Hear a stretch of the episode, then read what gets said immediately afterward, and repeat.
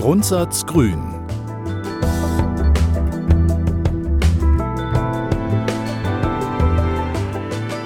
Der Podcast zum Grundsatzprogramm von Bündnis 90 Die Grünen. Moderiert von Hanna Foris und Pega Idalatjan. Herzlich willkommen zu Im Grundsatz Grün, dem Podcast zum Grundsatzprogramm von Bündnis 90 Die Grünen. Mein Name ist Pega. Und mein Name ist Hanna.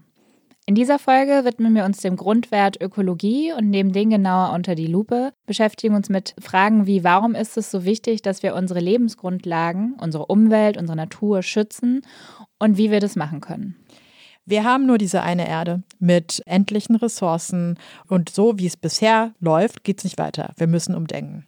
In der ersten Episode des Podcasts, als wir über die Werte gesprochen haben und vor allem auch über Ökologie, haben wir festgestellt, dass die Umwelt zu schützen und zu erhalten die Voraussetzung ist für ein Leben in Würde und Freiheit. Und das bedeutet auch, dass wenn wir den nachfolgenden Generationen nach uns ein Leben in Würde und Freiheit ermöglichen wollen, dass wir jetzt handeln müssen und diesen Planeten schützen. Denn wir stehen aktuell vor zwei großen Krisen. Das eine ist die Klimakrise und das andere ist der Verlust der Artenvielfalt, also der Artenschwund. Und unser Ziel sollte es sein, diese beiden Krisen einzudämmen und auch weitere Krisen zu verhindern.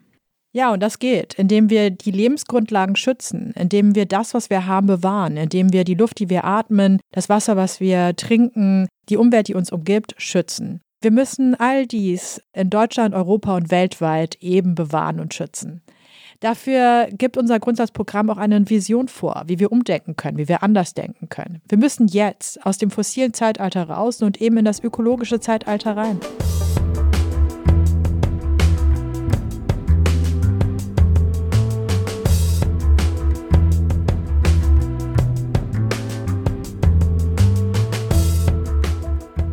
Unser Wohlstand beruht immer noch auf fossilen Energien. Das bedeutet, es beruht auf Erdgas, Erdöl, Steinkohle, Braunkohle. Auch wenn wir das in Deutschland zum Beispiel die Steinkohle nicht mehr ausschöpfen, importieren wir ja immer noch Steinkohle. Und das sind endliche Ressourcen, aber was halt auch ist, dass man nennt das schmutzige Energie. Das bedeutet, wenn man damit äh, produziert oder damit Energie produziert, dann wird auch ziemlich viel CO2 äh, verursacht. Und das ist eben schädlich für unser Klima. Und ja, das ist eben nicht äh, zukunftsfähig. Da muss man umdenken, wenn man rein will ins ökologische Zeitalter, dann beruht das auf das Leitprinzip der Nachhaltigkeit. Man erkennt an, dass die Ressourcen eben endlich sind dass sie nicht unausschöpflich sind und achtet auf diese Ressourcen. Und ja, das ist eben die Grundvoraussetzung, da kommen wir wieder zu unseren Werten, dass wir selbstbestimmt leben können, in Freiheit leben können, weil wir die Krise, die sonst verursacht werden würde, abhalten. Aber auch ganz wichtig, das ist halt eben diese Gerechtigkeitsfrage, dass weitere Generationen, dass sie auch in Würde, in Freiheit und selbstbestimmt leben können auf diesem Planeten. Das haben wir übrigens 1980 auch schon formuliert, nämlich dass in einem begrenzten System kein unbegrenztes Wachstum möglich ist. Und heute richten wir unsere Politik aus nach einem Prinzip, das dem gerecht wird, nämlich nach dem Wissen um planetare Grenzen. Das ist quasi, das sind die Barometer des Lebens. Und was das genau bedeutet, hören wir jetzt.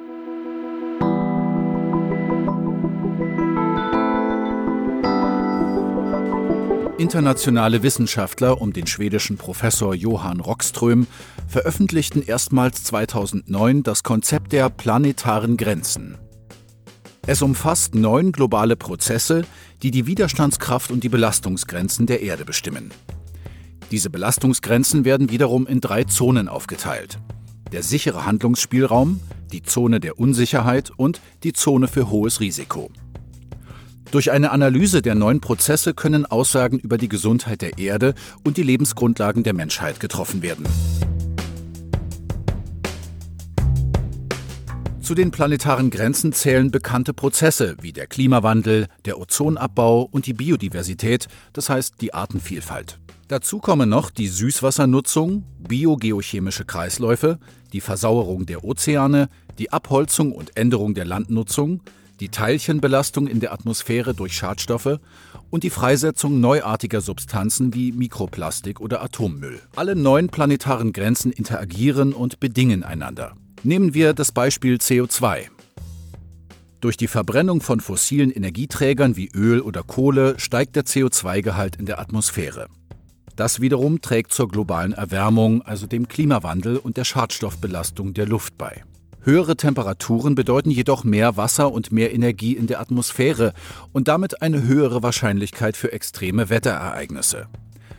Mehr CO2 in der Luft führt auch zu einer Versauerung der Meere, weil Wasser CO2 bindet und so Kohlensäure entsteht. Diese gefährdet die Kalkbildung von Muscheln und Korallen, die wiederum Lebensraum und Nahrung von Fischen, Meerestieren und Pflanzen sind. So wird die Biodiversität bedroht. Bäume können CO2 aus der Luft speichern, werden aber zunehmend abgeholzt, um Platz für landwirtschaftliche Nutzflächen zu machen. Auf diesen werden Düngemittel und Pestizide genutzt, die biogeochemische Kreisläufe in der Erde durcheinanderbringen und so die Artenvielfalt bedrohen und Trinkwasserreservoire und Ökosysteme wie Seen und Flüsse belasten. All das geht nur für eine bestimmte Zeit gut.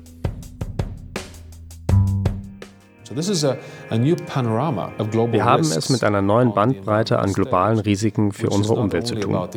Das betrifft aber nicht nur die Natur, sondern hat auch Auswirkungen auf uns Menschen. Wir sehen, was durch extreme Wetterereignisse passiert, wenn die planetaren Grenzen nicht beachtet werden. Insbesondere bei Dürren oder Überflutungen. Das beeinflusst den Preis für Nahrungsmittel auf dem Weltmarkt wodurch wiederum Aufstände und Unruhen in den ärmsten urbanen Regionen dieser Welt entstehen. Es geht also nicht mehr nur um Umweltthemen auf der einen und gesellschaftliche Probleme auf der anderen Seite. Demokratie, Wachstum und Ökologie sind heute eng miteinander verbunden und voneinander abhängig. Johann Rockström, Professor an der Universität Stockholm und Resilienzforscher. Die Grenzen, wie sie Rockström und sein Team festgehalten haben, bilden nach außen hin den Belastungsspielraum der einzelnen Prozesse ab. Werden sie erreicht, besteht die Gefahr irreversibler Schäden an der Umwelt und somit an den Lebensgrundlagen der Menschen. Der Status quo ist, der Mensch greift in die eng vernetzten Prozesse ein und vier der neuen Grenzen sind bereits bedrohlich ausgereizt. Klimawandel, Biodiversität, biogeochemische Kreisläufe und Landnutzung.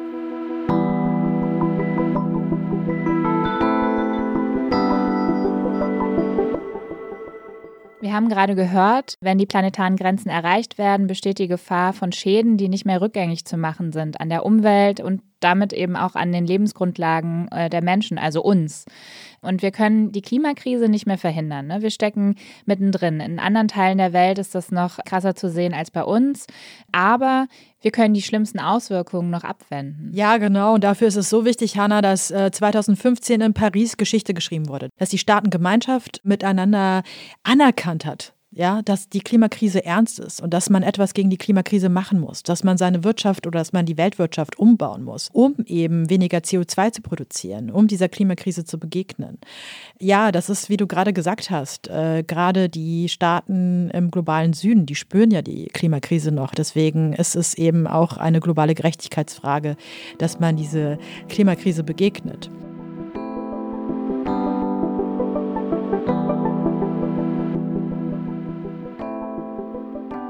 Die Staatengemeinschaft hat vereinbart, dass die Erderwärmung unter 2 Grad gehalten werden muss, möglichst unter 1,5 Grad. Das ist enorm wichtig, weil stellt euch mal vor, äh, man müsste die ganze Zeit mit 42 Grad Fieber durch die Gegend laufen und Sachen erledigen, Sachen machen. Man schafft das nicht.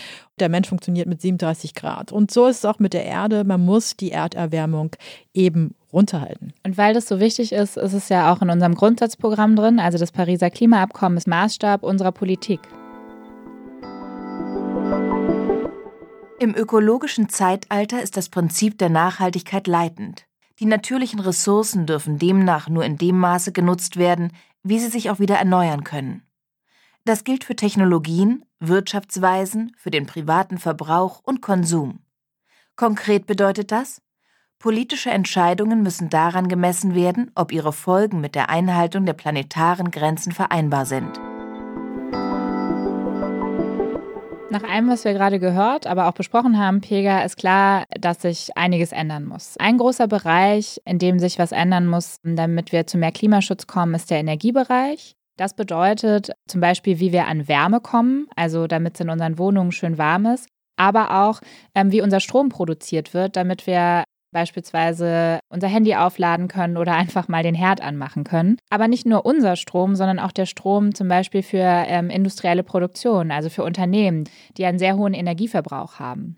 Und da ist es klar, dass wir weg müssen von den fossilen Quellen, also die du ja auch schon erwähnt hast, Gas, Kohle und Öl, hin zu erneuerbaren, und zwar 100 Prozent erneuerbaren Energien, wie zum Beispiel Windenergie oder Solarenergie. Genau, und ich möchte an dieser Stelle daran erinnern, die Atomenergie ist keine Alternative. Wir reden hier von Hochrisikotechnologien und das ist eben gefährlich, wenn man die Atomenergie verwendet.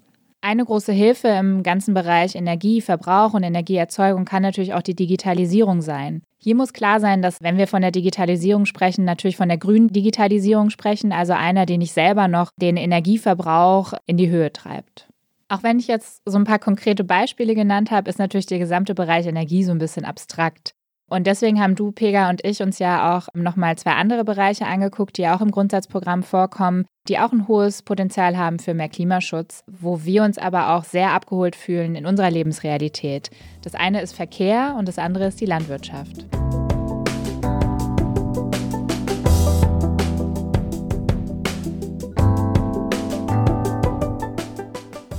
Ja, ich möchte über Verkehrspolitik reden, weil mich das persönlich betrifft. So, ne? Ich muss mich outen oder ich mag mich outen. Ich habe keinen Führerschein, ich habe kein Auto. Und da ist eben ja für mich, wie ich von A nach B komme, schon wichtig. So, ja, das ist ein Gefühl von, ja, von Selbstbestimmung und Freiheit, die äh, Möglichkeit eben zu haben, mich frei zu bewegen und die öffentlichen Verkehrsmittel zum Beispiel zu nutzen oder die Radwege. Und ja, wie bist du eigentlich unterwegs, Hannah? Ich bin hauptsächlich Fußgängerin. Ich wohne natürlich in der Stadt und ich finde es auch deshalb toll, dass das, äh, das zu Fuß gehende oder FußgängerInnen im äh, Grundsatzprogramm auch eine Erwähnung finden. Ich bin aber tatsächlich auf dem Land groß geworden und habe deshalb auch einen ähm, Führerschein. Ich bin in der Eifel aufgewachsen und da ist es halt mit 18 ähm, selbstverständlich, dass du einen Führerschein machst, weil man kommt da halt sonst nicht von A nach B. Der einzige Bus, der da fährt und übrigens auch heute noch, ich habe noch mal geguckt, ist halt der Schulbus, der einmal am Tag fährt. Wir sollten dafür sorgen, dass eben nicht nur ein Bus fährt und die Menschen auf Autos angewiesen sind, um von A nach B zu kommen. Am Ende ist es ja auch die Kombination aus diesen ganzen Verkehrsmitteln, die du aufgezählt hast, die dafür sorgt, dass wir uns frei und selbstbestimmt von A nach B bewegen können. Und das vor allem in der Stadt und auf dem Land. Es mag sein, dass man die letzten zwei bis fünf Kilometer immer noch mit dem Auto fahren muss auf dem Land. Das kann aber zum Beispiel ein E-Auto sein oder einfach ein Carsharing-Auto. Wichtig ist, dass man halt den Weg bis dahin möglichst klimaneutral und auch stressfrei gestaltet. Wir haben ja auch dieses Thema gewählt in diesem Kapitel, weil Verkehr in Deutschland ja auch ziemlich viele Treibhausgase verursacht. Ja? Also 2018 waren es 19 Prozent immerhin. Das bedeutet, dass es sich wirklich lohnt, da nochmal zu schauen, wie wir die öffentlichen Verkehrsmittel ausbauen können, aber auch so Konzepte weiterentwickeln können von Leihräder, von Carsharing, Radwege ausbauen können. Das ist unser Alltag, ja, wie wir die alltäglichen Verkehrsmittel gut nutzen können. Und was natürlich jetzt über den Alltag hinaus auch wichtig ist, ist der Güterverkehr. Da ist halt auch nochmal so eine Baustelle, wo man sagen muss, da muss man ran. Baustelle ist ein gutes Stichwort, weil das meiste davon ist ja immer noch auf den Autobahnen. Wenn dann da mal eine Baustelle ist, dann staut sich auch der Güterverkehr dort. Absolut richtig. Und wir müssen den Güterverkehr eben klimafreundlich und schadstofffrei umwandeln oder eben transformieren. Und weißt du was, ganz persönlich, ich bin ja super gerne in anderen Ländern dieser Welt und wenn es einen Weg geben würde, klimafreundlicher zu fliegen, wäre das für mich großartig. Und wie ich gelesen habe, gibt es auch durchaus äh, Technologien oder gerade Forschungsprojekte, auch Fliegen und Schiffe emissionsfrei äh, zu entwickeln. Ich hoffe, das gelingt. Ja, es gibt ja auch schon die Möglichkeit innerhalb Europas, oder sagen wir mal so, es gab die Möglichkeit innerhalb Europas auch äh, klimafreundlich zum Beispiel in den Urlaub zu fahren. Ich bin letztes Jahr zum Beispiel zum ersten Mal mit dem Zug äh, zum Surfen nach Frankreich gefahren und das war für mich halt so krass. Ich kann äh, mit dem Zug zum Surfen fahren. Das war für mich halt was Neues und ich werde es definitiv öfter machen.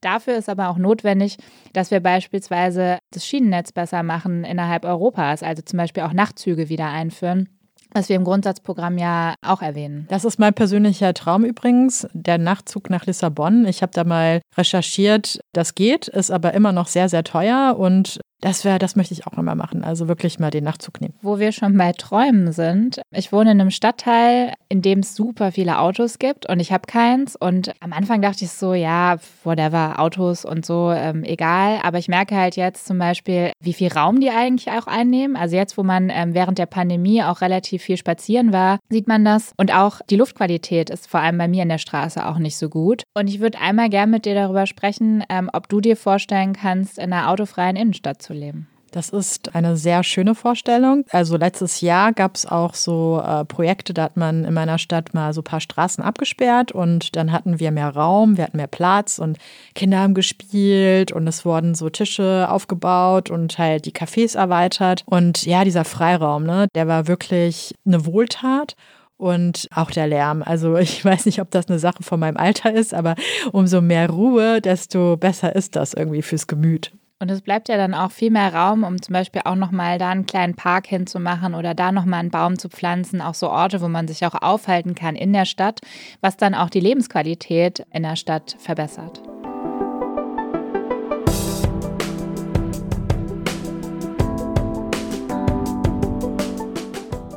Ich habe das Thema Landwirtschaft aus dem Grundsatzprogramm rausgepickt, weil wie wir essen, was wir essen und äh, wie das alles produziert wird, einen großen Einfluss auch auf das Klima und auch auf unsere Umwelt hat. Derzeit ist es ja so, und ich habe mich damit in den letzten Jahren intensiver auseinandergesetzt, dass äh, Landwirtschaft so nach dem Prinzip Wachse oder Weiche funktioniert. Das heißt, Masse und Fläche sind die Sachen, die halt ein Auskommen bieten. Das bedeutet im Prinzip, was du da gerade erklärst, ist, dass die bäuerliche äh, Strukturen geschwächt werden, weil man auf Konzerne setzt, die sozusagen Massenproduktion in der Landwirtschaft und der Tierhaltung haben. Ja, beziehungsweise die profitieren davon. Und das setzt natürlich Bäuerinnen und Bauern unter Druck.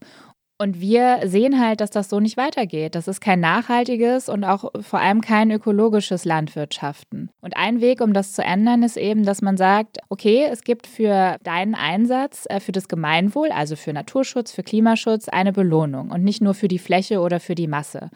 Das bedeutet auch, wenn man sich zum Beispiel für Blührandstreifen einsetzt, das ist ein Begriff, den ich auch gelernt habe in den letzten Jahren, äh, wo Insekten sich tummeln können und sich vermehren können, dass man auch dafür belohnt wird. So eine nachhaltige Landwirtschaft führt auch langfristig zu weniger Tierhaltung, weil Tierhaltung in Masse auch überhaupt nicht nachhaltig ist.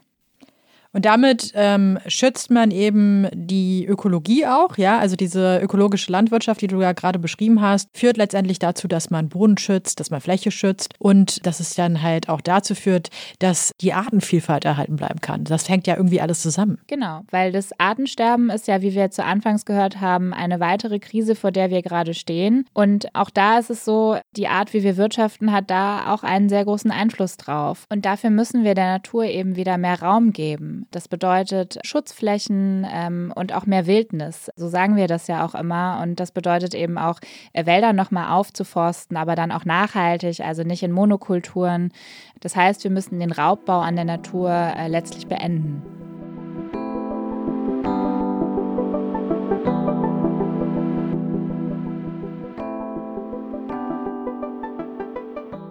Man kann sich die Artenvielfalt vorstellen wie ein dicht gewebtes Netz, das uns Menschen trägt. Und in diesem dicht gewebten Netz sind die einzelnen Tier- und Pflanzenarten die Knoten. Und mit jeder Art, die wir ausrotten, schneiden wir einen Knoten aus diesem Netz raus. Und wir haben schon viele Knoten aus diesem Netz rausgeschnitten. Und wenn wir irgendwann zu viele Knoten aus dem Netz rausschneiden, dann fängt das Netz an zu reißen und es wird immer schwieriger für uns, sowas wie Landwirtschaft zu betreiben oder sowas wie sauberes Trinkwasser zu haben. Nämlich die Ökosysteme stellen uns das als Dienstleistung zur Verfügung. Anton Hofreiter, Fraktionsvorsitzender der Bundestagsfraktion von Bündnis 90 Die Grünen.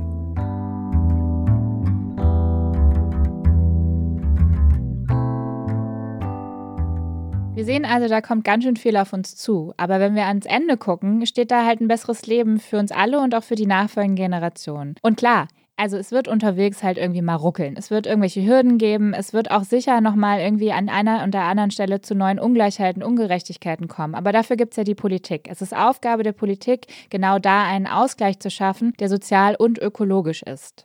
Es ist ja nicht immer so eine Sache von, wir müssen etwas, sondern die gute Nachricht ist, wir können. Wir können noch unser Klima schützen, wir können noch die Artenvielfalt erhalten. Und wir Grüne sind da nicht alleine. Wir haben zahlreiche Akteure, wir haben Verbände, wir haben Unternehmen, wir haben Kommunen, die unsere Vision teilen, die unser Ziel teilen und die vor allem auch eine Idee haben, wie wir es tun können. Oder wie Johann Rockström es ausdrückt, Business as usual is not the future. Das heißt auch, dass wir Wohlstand und Lebensqualität so weit wie möglich vom Ressourcenverbrauch entkoppeln müssen.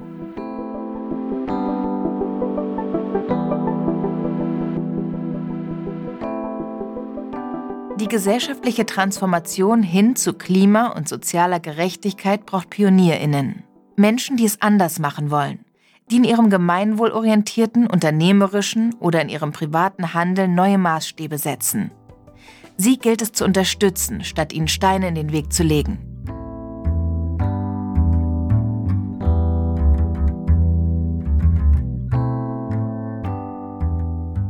Das war die dritte Folge von Im Grundsatz Grün und ein ganz schöner Klopper, oder Pega? Auf jeden Fall. Hat aber trotzdem sehr viel Freude gemacht, Hanna. Ich würde sagen, wenn es euch auch Freude gemacht hat, dann schickt uns gerne euer Feedback oder eure Fragen an podcast.grüne.de. Und beim nächsten Mal schließen wir genau da an, wo wir gerade aufgehört haben. Wir sprechen nämlich darüber, wie wir in Zukunft wirtschaften können. Und bis dahin, vielen Dank fürs Zuhören und äh, ich verabschiede mich, wie wir Rheinländerinnen sagen, tschö. Tschüss.